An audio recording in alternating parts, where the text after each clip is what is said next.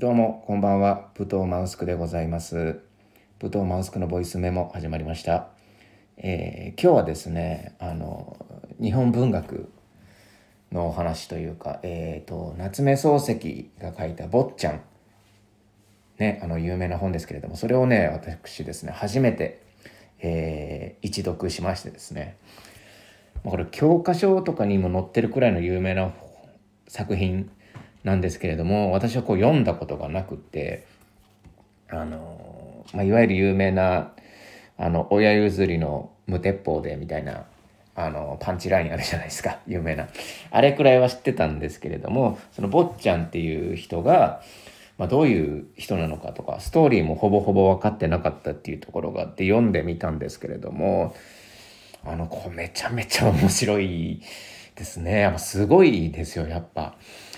あのさすが教科書に載るだけあるなというか逆にはこれ教科書に載るんだすごいなというかうーんあの思いましたなんか皮肉だなというかある種。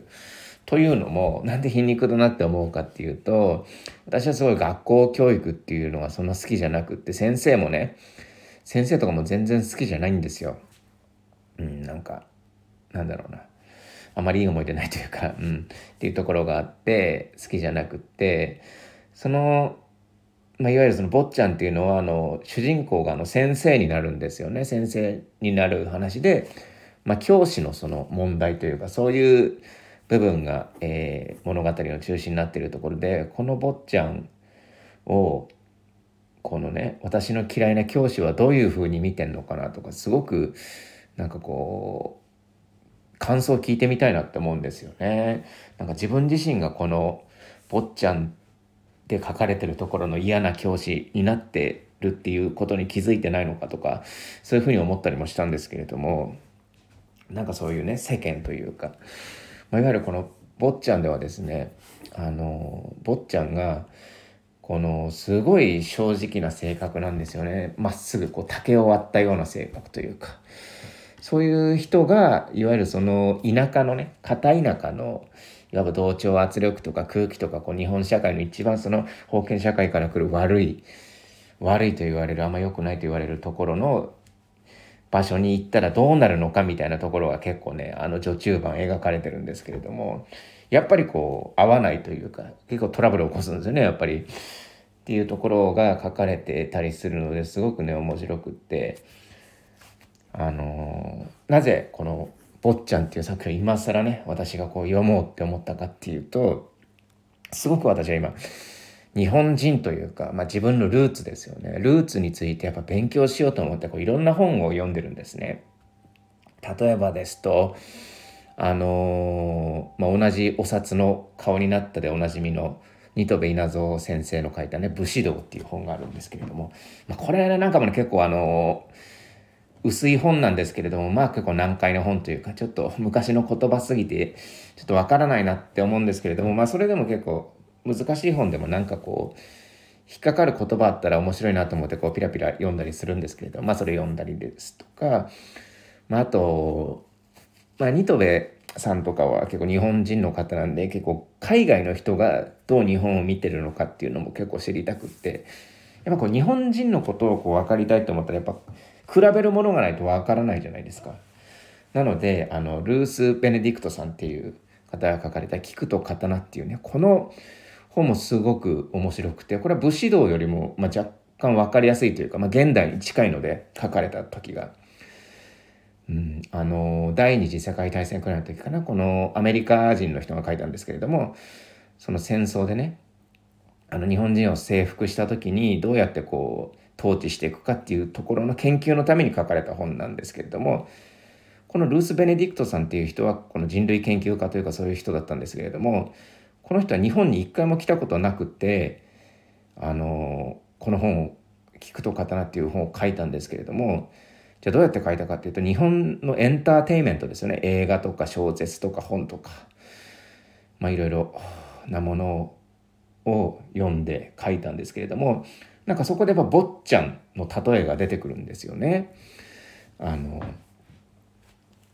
まあ、結構この「坊ちゃん」っていうあの作品は日本人の特徴を言い表す上で端的に物語としてすごい描かれて読みやすいしものすごいいい本だっていうふうに書かれててそれでちょっと興味が出てきたりとかして、まあ、そこの流れでその「甘えの構造」っていう本もあるんですけれどもその本も結構日本人のその甘えという文化について書かれてるんですけれどもそこも結構日本人論と通じるところがあって、まあ、その本にも、まあ、坊ちゃんのその例が紹介されてて、まあ、日本人はその「すみません」っていう言葉を使う時に甘えてるよみたいなところを結構掘り下げてるんですけれどもなんかねそういう日本人の癖とか特徴というかところをねあの物語として描いてるっていうところでこれすごい本だなって思ったんですよね。読んでてああわかるわって思いましたね。うん。でまああのこう本を読んでるとなんかこういろんなこう他に影響を受けた作品とかなるほどこれは坊ちゃんのことを参考にしてたのかなとかあこれは現代で言うとあの作品でこの部分は描かれてるなって思うことって結構あるんですよね。というのもやっぱあの結構半沢直樹ってすごい流行ったじゃないですか。あのドラマでね。だからもう半沢文脈だなって思ったんですよ読んでて。なんだろう日本人のこの建前とかこう会社でのねなんかこう直接ものは言わないけど裏でなんかこうやり取りしてなんかこう帳尻合わせといてなんかこうなんとなくもう会議始まる前に結果出てますみたいな。でそういうのをなんかこう暴いてってなんか結局はなんかこう倍返しだ的なね なんかこうあるじゃないですか。その物語というか。なんかそういうねその半沢文脈を感じたんですよねこの「坊ちゃん」を読んでて、うん、だから別にそのなんかこう自分のこうね好きなというか気になる部分っていうのあるじゃないですかこの物語読んでてねだからその坊ちゃんは今まで読んでなかったな損したなとは思わなくってなんか、まあ、坊ちゃんを読んでなかったけれどもなんかその坊ちゃんからその、まあ、今回学んだことというかそういうことっていうのは実は別の作品で、まあ、学んでて。まあ改めて坊ちゃん読んだけれども、まあ坊ちゃんは坊ちゃんでいい作品なんですけれども、まあそれはそれで良かったかなっていう感想もあるんですよ。というところで、まあ、これいろいろちょっと喋ってきたんですけれども私がねその坊ちゃんを読んでていろいろ語りたいところはあるんですけれどもなんかこう今回はあのあるところにちょっとなんだろう注目して喋ってみたいと思いますね。結構何個かあるんですよこの坊ちゃんについて喋りたいことというか。まあ、基本的なストーリーとしてはその坊ちゃんがねその田舎の学校に赴任するんですけれどもあの、まあ、その田舎すぎてその江戸っ子である坊ちゃんは、まあ、基本的にはバカにしてるんですよ田舎者のこと田舎者がみたいな感じのノリなんですけれどもなんかそこでなんかその坊ちゃんっていうねあの個性の強い人間が入ったことによってトラブルを起こして生徒とかにも舐められで揉めりゃ坊ちゃんのせいにされてみたいな感じで腹立ってつんですけれども、まあ、そこでその山嵐っていうあの人がいるんですね。最初は坊ちゃんすごく仲良くしてるんですけれども、まあ、そこで一回山嵐と揉めるんですよね。あることがきっかけで。で揉めてでなんかこういろいろあの口の利かない時期もあったんですけど最終的にこう仲良くなるというか、うん、でそこの仲良くなってで最終的にまあ共通の敵を見つけてその敵を懲らしめるっていうところまで行って最終的にはあの終わるというか、まあ、ある種のハッピーエンドにも見えるような終わり方をするんですけれども、まあ、その山嵐とその坊ちゃんの共通の敵っていうのが赤シャツって言われる人間で、まあ、それが、まあ、ある種のあの、まあ、権力者というか一番の権力者ですよねで悪いやつで。まあその学校の教頭先生なんですけどその赤シャツっていうのは。この赤シャツのあのすごいなんかこう嫌なやつなんですよね。その要は世間を象徴した世間の嫌な部分をこう寄せ集めて煮詰めたような人間なんですよ。この噂話とか流したりとかなんかこう裏で悪いことしてたりとかね。でなんか古文にあの嫌なことを押し付けたりとかっていうことをしてる人間なんですけれどもその人をねあの懲らしめる時に最終的に坊ちゃんはあのもう自分はその理論理屈はよくわからんと。その赤シャツはすごい弁が立つんですね。で、その山嵐もまあ比較的頭がいいと。でも俺はもうダメなんだと。頭じゃどうしようもねえんだっつって、やっぱ暴力でなくてはいけないって言うんですよ。で、そのやあの赤シャツとその古文をボボコボコにするんですよね。殴って、げんこつで持って。で、最終的にその、まあ、坊ちゃんはまあ、こんなところに入れるかっつって山嵐と共にこの地を去るんですよ船でね。でその時に結局はその山嵐じゃねええー、とその赤シャツとその古文野太鼓ってやつなんですけどその野太鼓は、えー、まあちくりもせずあのことは終わったっていうふうに締められてるんですけれどもまあ結局ねあの私は結構その読んでてこれもその夏目漱石のすごいところだなって思ったのがなんかこう坊ちゃんっていう人間にあの感情移入しすぎないというか私の中ではあの坊ちゃんっていう人間に対してその怒りというかなんだこいつっていう気持ちとあ分かるすげえ分かるよそれっていうところが結構バランスよくなんだろうな配合されてるというか。同じだからその日本人の特徴めちゃめちゃ捉えてるんでしょうね。その坊ちゃんのその怒りもすげえわかるけど、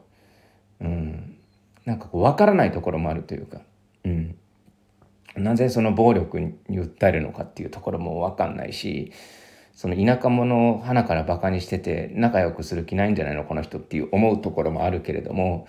なんかすごい頑固でせっかちだったりとかっていうところはすごくわかるしなんかその坊ちゃんに坊ちゃんがねあの物語中にしきりにねその田舎にいるその血のつながってないなんかこう、まあ、その時代特有のなんか下働きの女性みたいな結構おばあちゃんなんですけどその清っていう人のことがすごく大好きでいや清に会いたいなとかもう結構物語のちょいちょいこう清に会いたいとか清は素晴らしい女性だとか一緒に暮らしたいとかもうなんかこうね物語の合間合間にその清のことを語るんですよねこのこの物語は結構あの一人称形式というか私小説的に書かれてるので結構もう全部坊ちゃんの語りなんですよ。だからその坊ちゃんの発言が全てこう食らうというかなんかこう浴びせられる感じがしててなんかこう感情が伝わってくるんですよね。まあその時にその嫌な部分であるとかいい部分っていうのがもうバチバチ当たってきて、まあ、それがすごくバランスがいいというところで思ったんですけれども。まあ、ちょっと話それちゃったんですけどで最後ですねそのさっき言ったその赤シャツその教頭先生あのいわゆるその物語の中ではその悪人とされてる教頭先生とその古事巾着に対して坊ちゃんはね暴力を振るんですよ。うん、でおそらくこれを見た人っていうのは赤シャツざまあみろと坊ちゃんよくやったとこれはもう堂々な凱旋だ。こんな田舎町、や、もう出てって正解ではクソや、クソみたいなやつがいるもんだなっていうふうに思う人って結構いると思うんですよ。結構もしかしたら大半そう思うのかもしれないです。この物語を読んでてやっぱ坊ちゃんに感情移入してね。まあ、坊ちゃんっていうのはすごい人間らしい人ですからやっぱ魅力もあるしね。って思うんですけれども、ただやっぱこうどう考えても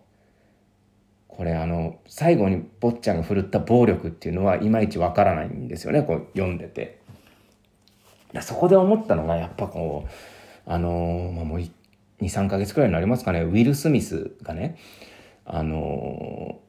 コメディアンに対して暴力を振るったっていう事件があったんですよ。その奥さんをディスられてね。奥さんをジョークきついめ結構きつめのジョークを言われてそれでそのなんかこうアカデミー賞かなんかの発表会の時にその隣に奥さんがいて隣の奥さんがこのことで結構きつめにディスったんですよね。そこでウィル・スミスは怒ってぶん殴ったんですよね。そのあのコメディアンのこと。まあその時に結構その気になったのが日本とアメリカのそのなんだろう。反応の違いでアメリカではいやもう暴力なんか絶対許せないというふうに言ってて。うん、まあでもそれはアメリカっていう社会がそうなんでやっぱ一回暴力振るっちゃうとっていうそのなんかこう社会のこう流れというか、うん、厳しいとすごい暴力に厳しい国なんですよね。うんまあ、確かに私個人的にもその暴力を振るったところで何が解決するんだとかいうふうなところもあるしね。なんですけれどもそのアメリカがそう思うことに対して日本人のその反応っていうのがすっきりしたとか気持ちよかったとか奥さんのためによくやった美しいとかっていう意見がすごく多くって、まあ、それをなんか私の中ではすごく食らったんですよねあの事件がなんかこうすごく気になってウィル・スミスの事件が。で何なんだろうなこれモヤモヤはっていうところから私は結構日本人のことをちょっと調べてみようと思ってそれこそ武士道とかちょっと菊と花とかその甘えの構造っていう本を買ってね読んでたんですけれどもまあそこで最終的に坊ちゃんにたどり着いてようやくなんだろうなこう点と点が線でつながった感じがしたんですよ。あこれだって思ってこの日本人に埋め込まれてるこの物語の形というかおそらくですけれどもこの「坊ちゃん」を読んでね赤シャツというその京都悪に対してその坊ちゃんはおそらくそのぶん殴っちゃったんですけどムカつくからっつって。俺は暴力でしか解決できない。これはそりゃ戦争はなくならないはずだっつって殴ってあすっきりしたってなるんですけれどもなんかそこに対してやっぱこうこの本を読んだ人はよくやったっていう気持ちはあると思うんですよね絶対、うん、そういうふうに書かれてると思いますしなんか対峙し対峙してやったっていう感覚はあると思うんですよ。からそこに対して私はすごく疑問で、うん、やっぱこう殴っても何の意味もないなってやっぱ私は思うんですよね、うん、なんか他のやり方あったんじゃないかなっていうふうに思いますしこのことに関してはなんだろうな坊ちゃんに対して全く共感できないっていうふうに思いましたね。うん。まあ、ただの暴力的な人間なんだなっていうふうにちょっと思ってやっぱこう信用できない部分というかあそういうことやっちゃう人なんだっていう思っちゃうっていうところありましたね。なのでそこです。そこがやっぱこう日本人としてこう向き合うべきというところところというかうんやっぱあるんでしょうねやっぱそういう私は特別なんかその暴力に対してねあのなんだろうな結構厳しい方だと思うんですよ。うん、やっぱ殴っても何も解決もしないしなんかこう暴力でやっぱあの子供の頃から嫌な思いもしてきたし、まあ、いじめじゃないですけれどもなんか力の強いやつにの意見を聞かなければいけないみたいなところがあったのでその暴力に対しては結構厳しい面持ってるというか。うん、普通の日本人的感覚よりはあると思いますなのでやっぱそこは疑問に思うところだったんですよねだからそういうところなのかなって思って。うん。そうですね。だからその山嵐とその仲良くなっていく関係のところにもちょっとヒントがある気しててその一回揉めてね。その山嵐と仲良くなるんですよね。一旦。でその一旦仲良くなった時にその山嵐に聞かれるんですよね「お前どこの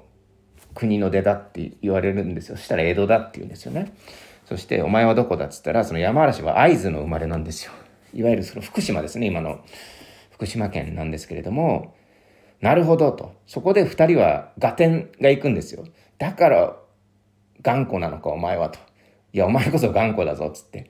はははって二人で笑うんですよ。で、俺らは同じだっていうふうに思うんですよね。だから、これが、いわゆるその、二人は同じってなったわけじゃないですか。山嵐と、えー、坊ちゃんは。そこでやっぱ気持ちいい部分はあるんですね、物語として。でも、なんかこうね、やっぱ気が合う。だから喧嘩してたのか。俺らは一緒だってなった時に、それがある種日本人的なこの集団を作っていくというかのその方になっちゃうのかなって、あ、ある種のこう一個の個体になったというかここでね、うん、その個体になった気持ちよさはあるんですけれどもなんかそこがなんかちょっとある種の危うさというかも感じるんですよね私は、うん、すごく感じましたね危うさというか。なんか日本人はその集団化することによってその力の弱さとか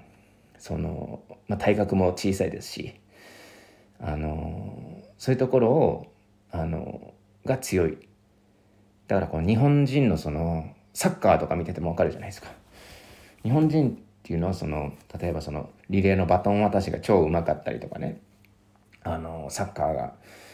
がその集団化することによって一個の統率の取れたプレーはするけどそれとは逆にねあの出るものを叩いてしまうというか平均化するのが得意だから出るものを叩いてしまうっていう文化が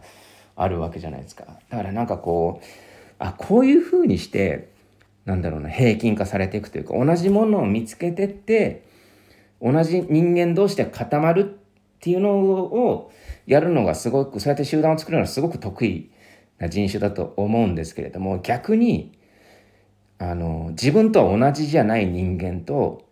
仲良くするっていうのが多分苦手なんですよね。だからこうやってそのおそらくこの赤シャツとかその腰巾着の人間のその野太鼓っていう存在はあの自分とはまた別の人間なわけじゃないですか結局は。自分の住んでる星とは違う人間なわけじゃないですか。だからもうそういう人間に対してねやっぱ日本人の取る策っていうのはやっぱ結局喧嘩しかないというか、うん、そこでもしかしたらそのフランス的文脈で言ったら議論することができたりとかするのかもしれない。うん、自分と違うってことはじゃあちょっと話し合いましょうと。例えばじゃあ私とね坊ちゃん側で言うと私と山嵐はあのあなたのやってることは不当だと思いますけどどうですかっていうふうにこう議論することが可能かもしれないと。まあ、この当時どうだったのかはわからないですけれども。いや逆にその仲間を手に入れたわけじゃないですかその坊ちゃんをね山嵐っていう仲間を手に入れて一緒になってね。そこでじゃあこいつと戦うっていう方法なんかそういうところに力がいっちゃったけれども逆に2人で話し合ってああどうすればあいつらと仲良くできるんだろうっていうふうに考えるのもまた一個の手だったのかなっていうふうにもう思ったんですよね。だからうんそうだね。なんか簡単に完全懲悪にしがちだよねっていうふうには思いましたね。ちょっと一個疑問として、うん、分かりやすいんですよ。だからそうした方が。敵にして味方で俺らが味方。あっちが敵ってしたらすごく分かりやすいんだけど。うん。まあそうすることが全てでもないというか、まあ、全てを争い事にするだけが正解じゃないからねやっぱ。っていうことは思いました。なのでね、すごく考えさせられる作品というかね、まあ、る種これくらいの熱量で、あのー、喋れるトピックというか結構いっぱいあって、まあ、ちょっと触れたその、なぜ坊ちゃんが、その、まあ、さっき紹介したキヨっていうね、そのお手伝いのそのおばあちゃんをこんなに愛してるのかっていうのもちょっとわからないところであったんで、ここについてもちょっと喋りたいところすごくあるんですけれども、ちょっと今回はね、ちょっと、そのウィル・スミスの件と、この坊ちゃんのエンディングがすごくなんか共通したというか、あ、だから日本人はこういうふうに考えるのかっていうところがちょっとつかめた感じがしたんで、今回お話ししてみました。えー、今回は以上でございます。どうもありがとうございます。